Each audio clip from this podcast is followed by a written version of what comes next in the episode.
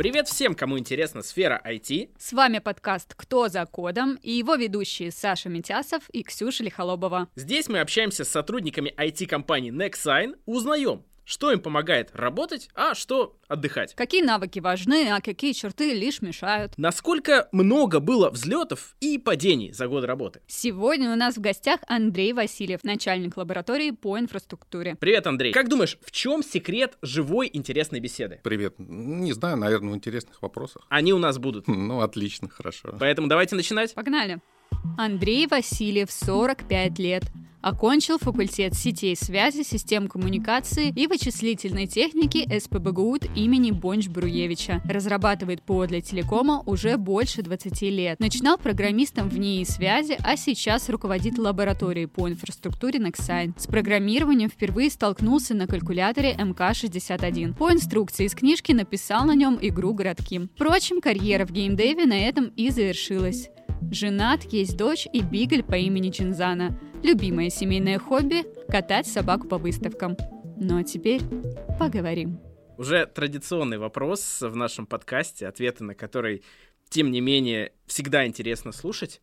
Как ты вообще очутился в IT? Ну, в IT я попал давно. Первый компьютер у меня появился, когда мне было, не помню, сколько было, лет 13, наверное. Тогда компьютеры продавались в виде набора микросхем просто. Да ладно? Да, да, да, да. Ну, первый компьютер — это Синклер, вот, его отец купил. Мне почему-то запомнилось, что он вот, набор для его сборки был, выглядел именно так. Подожди, там, наверное, даже, даже не DOS был, да, внутри? Да нет, какой DOS? DOS не было тогда. Хотя я вроде не очень старый, но DOS, по-моему, на нем, да, DOS на нем не было. Вот, поэтому в принципе, компьютер у меня там так давно, поэтому когда э, после школы возник вопрос, куда же идти, куда дальше, да, то, соответственно, я выбрал эту сферу и пошел э, учиться в, там, в Бонч на, собственно, на программирование. Вот. И так постепенно, постепенно попал в IT и в телеком. Ты, получается, крутишься в сфере телекома уже прям, ну, похоже, что очень давно. Вообще не надоело тебе? Да нет, ну как, как это может надоесть? Постоянно что-то меняется. Надоедает, ну, если не происходит никакого движения, да, там, может быть, тогда это может надоесть. И здесь сфера настолько бурно развивается, вот, и технологии развиваются, и,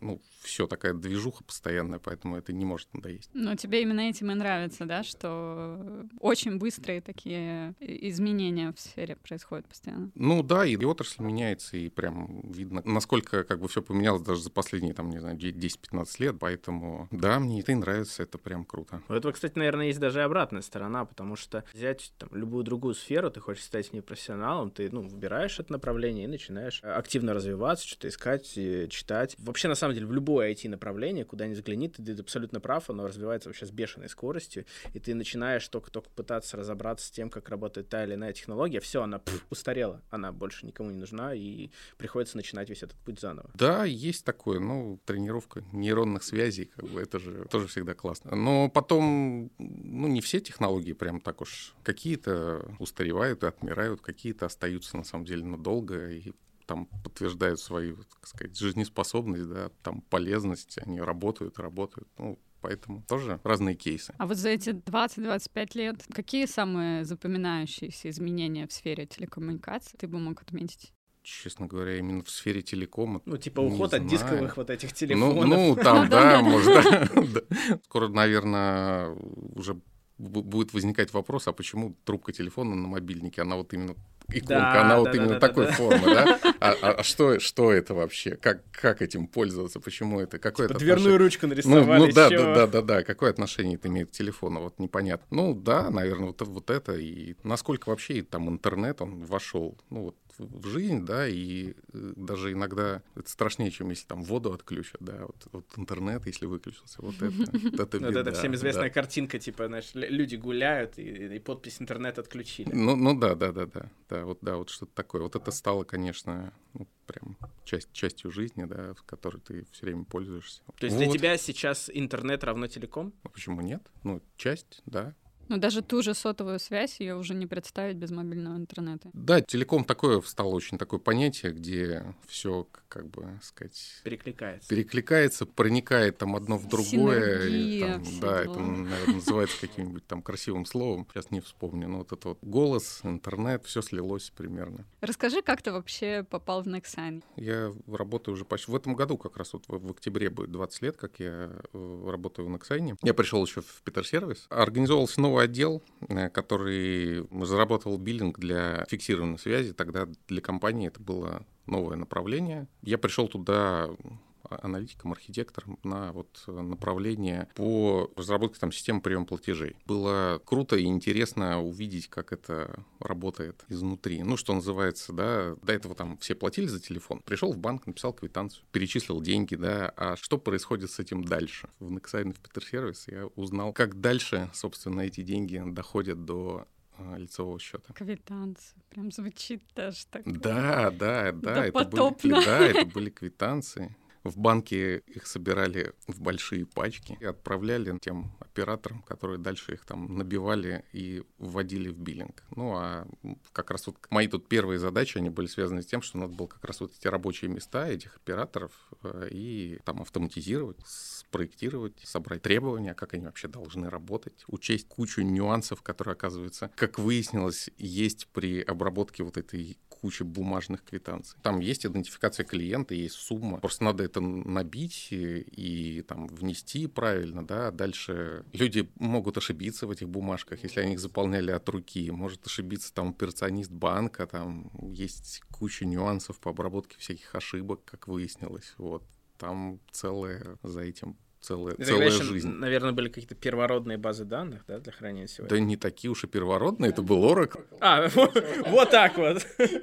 Это был первородный Oracle, да. Чё ж. Получается, ты застал компанию еще довольно молодой, да? Вот расскажи, насколько большая разница между тем, что было тогда и тем, что сейчас. Ну, разница, разница очень большая. Даже мо- можно вот, собственно, на том проекте, да, на котором я работал, в общем-то, мы когда собирали вот эту вот систему, собственно, те, кто проектировал, да, те, те же все и выполняли все остальные функции. Тестирование, внедрение, саппорта, сбора требований, там, взаимодействие с клиентами, она... Вот ну, то есть абсолютно все. Вот, ну, на, кроме разработки. Почему ты, кстати, пошел вот именно вот этим универсальным солдатом, а не разработчиком? Ты же, я так понимаю, учился на Ну, во-первых, мне никто не говорил, что это будет, это будет так. Когда, когда я шел... Как, когда... Распространенная Да, да, да, да. Ну, то есть я, точнее как, я, я не знал, что это будет, что это будет именно так, да я вообще, ну, на тот момент я вообще не знал, как должны быть, в принципе, устроены правильные процессы производства. Сейчас я знаю, а тогда у меня не было такого представления. Просто было интересно то, что на предыдущем проекте, вот на, на котором, собственно, с которого я переходил в, в Питер Сервис, там я был разработчиком, мы писали центр управления сетью для тоже для, для питерской телефонной сети. Ну, просто там я увидел, насколько сама разработка, вот само написание кода, это еще не все с точки зрения того, чтобы получился в итоге какой-то продукт, который может использоваться, который реально там применим у клиента, да, что еще насколько важно там проектирование и вот эти все моменты там обработки требований. Вот, и меня просто вот это заинтересовало, да, а когда мне предложили перейти в Питер Сервис, то там как раз вот все эти задачи надо было решать. То есть задача организации процессов? Ну, не, не, не, не, не, не организации процессов, а именно такого вот проектирования, как бы, ну, постановки задачи, да, там, если, если угодно, да, вот как, как так это можно назвать, а, там, анализа требований и, собственно, для того, чтобы сказать э, разработчику, а что же ему, собственно, нужно написать, да, там, как это все должно работать, вот какие данные нужно обрабатывать и как. Вот эта тема просто, ну, она мне была, мне было это интересно. И мы выполняли как бы все, да, ну, ну вот э, один человек там выполняет кучу задач, да, пр- процессы, в общем-то, ну, процессы там как таковых не- там особенно не было, но это конкретно там вот на этом проекте. Вот, а сейчас э, это большая серьезная компания с отлаженными процессами, с правильно организованным именно процессом производства программных продуктов. Ну, в этом смысле э, там компания сильно изменилась вот Мгм. за, за это время. Ну, про технологии я вообще не говорю, конечно, и там технологии стали гораздо более продвинутые. Тут, в общем-то, что там говорить. э, Ну, это щас- Ну, тоже кар- принципе- кардинально же стек-то, наверное, не поменялся, то есть, ну, просто версии там какие-то новые выходят. Или нет? Да нет, ну, ну стек, стек поменялся кардинально. Ну вот ты говоришь, Oracle как был, так и остался. Ну, Ну, Oracle- хотя, ну, ну, ладно, Oracle- сейчас уже нет. С Oracle мы постепенно переходим. Внешние интерфейсы на Delphi мы тоже уже... Все, не пишете на Дельфи? Ну, А, не. Да, да, да, да. Не, пишем. Вот, поэтому стек тоже, естественно, меняется там вместе с технологиями. То есть, вот, сейчас э, мы, в принципе, самыми актуальными э, и технологиями пользуемся, и процессами, и самыми продвинутыми подходами там, в организации там, производства. Ну, это, наверное, любой IT-компании касается, что за такой промежуток времени, конечно, очень внушительно все должно Ну, меняться. ну, невозможно, как бы, невоз- не- невозможно, невозможно стоять на месте, невозможно производить э, продукты там такого уровня сложности и такого, так- такого качества, как бы, так- такого уровня, э, там, не знаю, технологичности, да, вот как производят там наши компании, и при этом не там, не, не меняться, не развиваться, не э, развивать процессы, не осваивать там самые современные технологии. Если мы хотим двигаться вперед, то надо все это Надо делать. двигаться. Да, надо, надо двигаться, да, надо бежать. Ну, получается, развивалась и компания, и стек. А Расскажи, как ты сам развивался, как развивался твой карьерный путь внутри компании? Да, я вот э, пришел э, аналитиком. Дальше достаточно длительное время э, занимался вот, собственно, разработкой систем там, приема платежей, работы с платежами, обработки там финансовых данных. В этом направлении там был тем лидом, потом э, руководителем группы уже, в которой был сосредоточен там много продуктов. Развивался там в этом направлении. Дальше, после этого был руководителем производственных проектов. Это уже, ну, получается, да, там уровень в том смысле, что там проекты были комплексные, там э, не завязаны на какое-то одно направление, там, скажем, на какой-то один продукт. Это была э, как раз координация э, работ по множеству продуктов. Это тоже был прям очень крутой опыт, потому что как, как раз когда я вот перешел с направления там, платежей на руководство производственными проектами, как раз в активной фазе был проект Greenfield, это просто мне позволило очень серьезно расширить кругозор в плане того, какие у нас есть продукты, как вообще это работает, поработать с э, множеством команд, и, там, решать какие-то очень крутые задачи, вот именно с точки зрения там, техники, координации, и командный, и продуктовый, вот э, вот этот опыт тоже был прям очень такой, ну, как бы очень, очень серьезный для меня и, ну, очень много дало там в развитии. Ну да, когда ты варишься внутри какого-то одного продукта, ты можешь как бы не знать, что находится вокруг. А ты, получается, вышел вот в какой-то такой надуровень, да? Да, первый проект в качестве вот руководителя производственных проектов, я, как, как сейчас помню, руководитель сказал мне, у меня тут есть такой проект, капец, там, короче, рассинхронизация в Гринфилде, вот проблема у нас, возьмешь?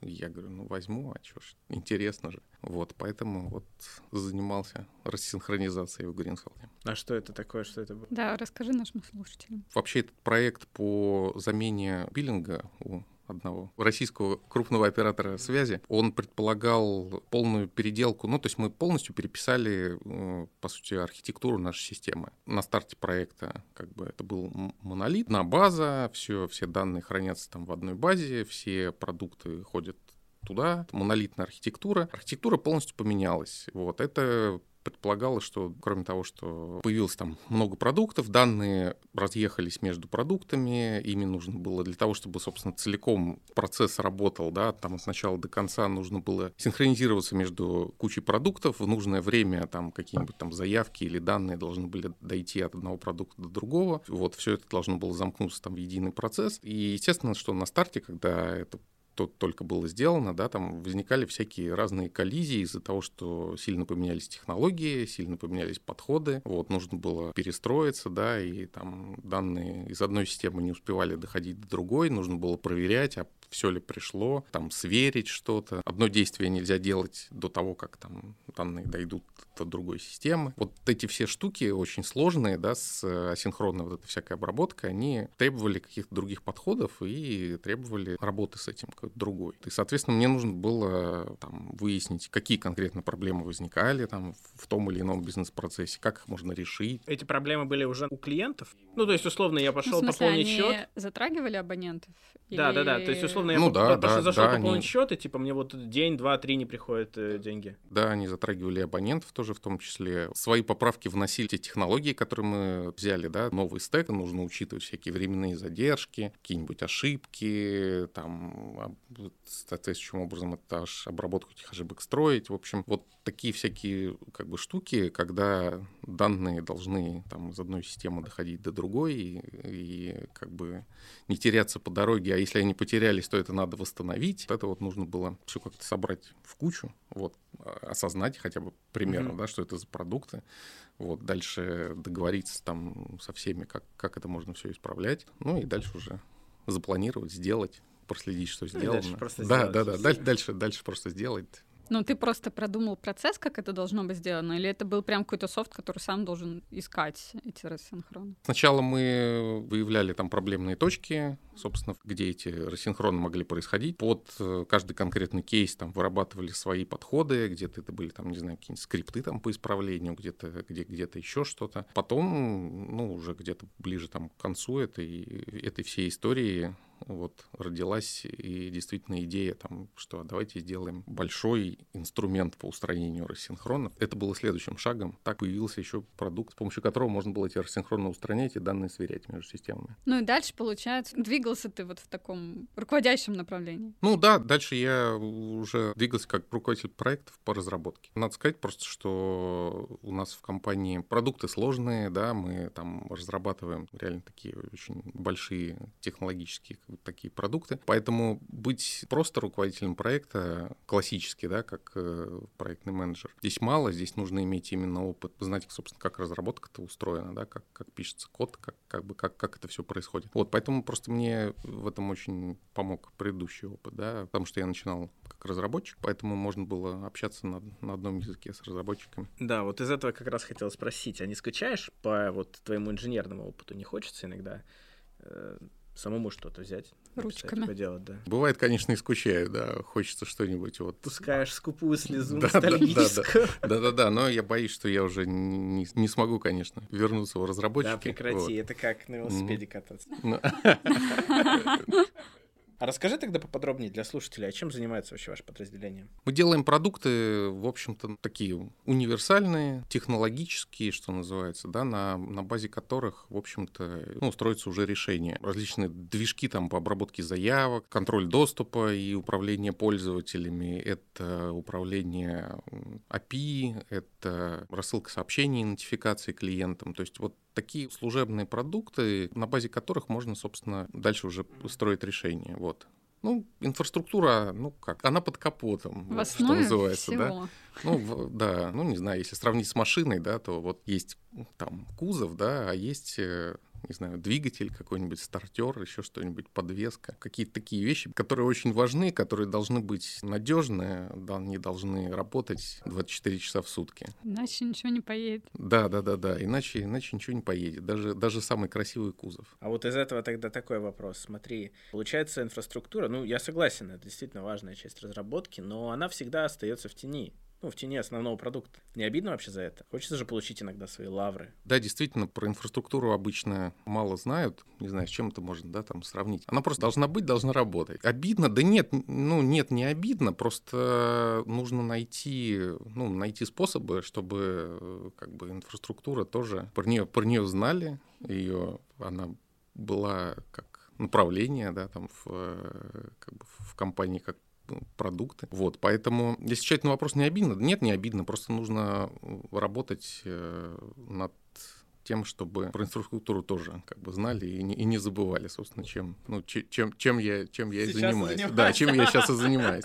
Но у нас же часть э, продуктов как раз-таки, которые инфраструктурные, продвигаются и на э, внешнюю аудиторию именно программистов. Да, это как раз одна из моих идей. Мы с ребятами тоже много обсуждали, что наши продукты, они, несмотря на то, что они где-то в глубине решения, где-то под капотом, да, но они имеют ценность там сами, сами по себе, вот как, как таковые, поскольку прикол в том, что они не привязаны к какой-то конкретной области, они не привязаны к телеком. Вот, это именно такие вот, ну, они универсальные продукты, да, на Базовые которых вещи. базовые вещи, на которых можно строить всякие разные решения. Вот, это само по себе имеет ценность, и поэтому мы вот э, сейчас наши инфраструктурные продукты как раз такие вот базовые, автономные, а мы их и продвигаем там, в том числе через э, Index Store, например. Вот это такое, ну, вот наше новое направление по там, продвижению вот таких вот автономных продуктов, которые могут быть востребованы ну, не только там, больших операторов, но и там, в небольших командах, например, для решения каких-то прикладных задач там, внутри, это сам, внутри решений. А расскажи поподробнее про Nexen Store. Это же наш интернет-магазин, грубо говоря, на основном сайте Nexign. Там э, различные разработчики, небольшие команды, даже там физические лица могут купить себе вот эти вот самые продукты. Да, купить себе немного инфраструктуры. Немножечко, да. Сколько в граммах вам взвесить инфраструктуры? Вот. Э, Расскажи вообще, как возникла э, эта мысль, как реализовывалась вот эта вся история? Ну, я же говорю, что, в принципе, вот эта вот идея, что вот эти продукты, они имеют ценность там сами по себе, да, и могут быть э, востребованы не как там часть решения, да. Ну, эта идея появилась, там у нас мы с, с ребятами немножко проработали, как это вообще могло бы быть, каким образом эти продукты могли бы автономно там как-то э, продаваться. Дальше я эту идею донес до руководства, да, она нашла понимание, дальше, ну и дальше уже как все это закрутилось. Закрутилось, завертелось. Да, закрутилось, завертелось. В итоге у нас получился свой интернет-магазин. Пользуясь случаем, Можешь прорекламировать что-то, вот, что есть уже на полке? Вот сейчас слушает нас какой-нибудь разработчик, думает, а что бы мне такого, вот куда бы мне ввинтить какую-то штуку? Можно купить нашу сборку, нашу СУБД, NOR, можно купить API Gateway. Если есть задача координировать API-вызовы к большому количеству систем, да, их как через одну точку там пропускать, вот, есть API Gateway для этих целей, вот, можно, можно его, ну, скоро еще пара продуктов появится, Data Integration. Правильно спозиционировали продукт. Ну, это очень важно. Ну, конечно, да, да, да, в технологической линейке, для того, чтобы было понятно по названию вообще, что это, да, и к какому классу системы он принадлежит. Можно, например, данные из Oracle в Postgres реплицировать, какие-нибудь еще интересные сценарии с помощью нее нарисовать. А расскажи про Норд поподробнее. Он же как раз э, последний год, когда все ринулись все импортозамещать, стал наиболее актуален. Но создавать-то вы его же начали еще раньше. Ну да, здесь как, какая история? В то, что нужно, в принципе, уходить от от Oracle да, на какие-то другие системы. Это действительно компания как бы в эту сторону шла достаточно давно. Вот, и просто возник вопрос, а как бы каким образом дальше, а, если мы переходим от Oracle, то а кто будет поддерживать эту новую СУБД, как мы будем ее, там, не знаю, развивать. А если с ней что-то случится, а это open source, а нам нужно, ну, там, оперативно что-нибудь поправить, что-нибудь придумать, или там что-то не хватает, там надо будет что-то такое докрутить. Такие вот вопросы. И, и мы, в общем-то, пошли в сторону разработки твоей сборки, да, организации у себя внутри вот э, разработки э, СУБД. Дальше, поскольку сейчас действительно вопрос там импортозамещения достаточно остро стоит, и там не только у нас, а у всех стало понятно, что это может быть востребовано, поэтому мы не только в своих решениях и эту базу применяем, но и предлагаем ее на всем, рынок. Да, ну, да. на рынок всем всем остальным. Слушай, а не было у вас э, в команде авралов, когда вот стало понятно, что продукт актуален как никогда? Ну-ка, бросайте все, давайте только на Норд, все силы. Нет, ну, если, если говорить про то, что бывает ли так, что приоритеты резко меняются, и надо там менять, как бы менять вектор и бросать усилия вот в какое-то направление, ну, конечно, да, естественно, такое, такое, такое бывает. Вот. Сейчас, э, ну, если говорить про Норд, сейчас э, мы, в общем, очень активно в эту сторону, ну, как бы в эту сторону работаем и его развиваем, потому что, ну, вполне очевидно, что это направление такое достаточно горячее, да, и нужно вот перспективное, перспективное да, и нужно, и нужно в эту тему бежать достаточно быстро. Вот, собственно, что мы и делаем. Норд и другие наши продукты внесены в реестр отечественного ПО. Расскажи, как вообще происходит э, взаимодействие с этой, ну, как мне кажется, достаточно такой бюрократичной структурой. Насколько сложно? Да, это, в общем, действительно, это действительно непросто. Ну, есть куча формальных требований, которым там нужно соответствовать. Но сейчас уже, сейчас уже научились, сейчас все отладили, довольно, да, да, отладили. Да, на самом деле и на той стороне коллеги в реестре они тоже все это отладили и процесс очень сильно ускорился. Адекватно идут навстречу. Да. Ну, конечно, это же выгодно всем сторонам. Ну, кон- ну, конечно, да. А внесение в реестр важно, в том числе с точки зрения того, что мы делаем продукты, которые на критической инфраструктуре у операторов связи работают. Поэтому нам и с этой точки зрения важно с э, коллегами там взаимодействовать и наш там все больше и больше продуктов там регистрировать. Я слышала, что ты даже лично э, как-то участвовал в э, составлении методических рекомендаций о том, как общаться, Как грубо общаться. говоря, Как- с вот этими вот прекрасными бюрократами.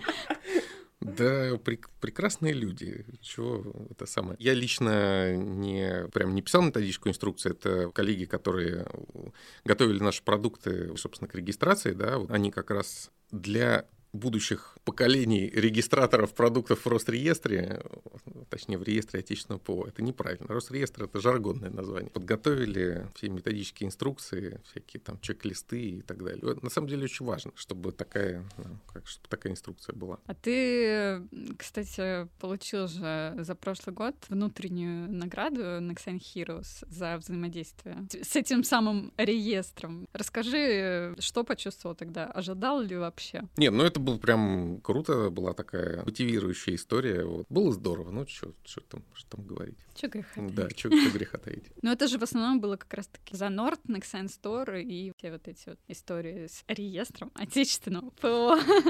Да, с реестром отечественного ПО. Ну да, да, это было за, э, за эти истории, потому что в прошлом году просто это, это была очень важная тема у нас в компании, да, мы заносили туда продукты, там регистрировали их э, в реестре, импортозамещение, понятно, почему, начиная там с, с прошлого года, вообще эта тема стала очень важной. Вот из-за там ухода множества вендоров и необходимости перехода на отечественные продукты. Поэтому, да, мы именно с точки зрения инфраструктуры очень много там для этого сделали. Вот здесь, да я вообще считаю, что это там, это не моя награда в первую очередь, да, а наш, нашей всей команды, которая серьезно там вложилась в этот проект, да, мы достаточно много для этого сделали и, в общем-то, ну, Кстати, о твоей команде. В лаборатории много народу?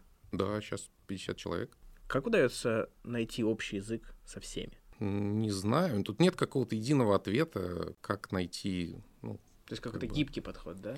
да, здесь э, нужно больше общаться с людьми, нужно там понимать, э, что для них важно, что их мотивирует на работу, да, искать подходы, общаться. Здесь нет какого-то единого, э, как бы, нет какой-то серебряной пули. Ну, надеюсь, э, да, что действительно общий язык удается найти. А что тебя самого цепляет в этой работе? Ну, вот ты говоришь о том, что надо находить, что мотивирует других коллег, а тебя самого? Наверное, как и многих, да, мне важно видеть результат работы нашей общей, вот понимать, как бы, какой результат и практически, ну, собственно, вот видеть, как практически применяются там те или иные продукты, да, что вот они заработали, вот абоненты там получили какую-то новую услугу или там, поскольку у нас там и инфраструктура, да, что коллегам из эксплуатации стало легче эксплуатировать это решение, легче его внедрять, вот, мы стали там еще, еще более, не знаю, быстрее, дешевле, продвинутее. Наверное, вот такие вот штуки. Ну, для меня они очень важны. Я помню, сейчас вот вспомнил, просто ты спросил про то, что мотивирует. Это немножко к прошлому опыту, не про сегодняшнюю работу, да, а вот э, я помню, такой вот был очень, очень большой проект, когда я еще занимался там системой приема платежей, мы зарабатывали систему процессинга транзакций по картам, чтобы абоненты оператора могли привязать свою карточку и там либо автоматически оплачивать, э, ну, пополнять баланс автоплатеж. Была такая система, которую оператор ставил у себя и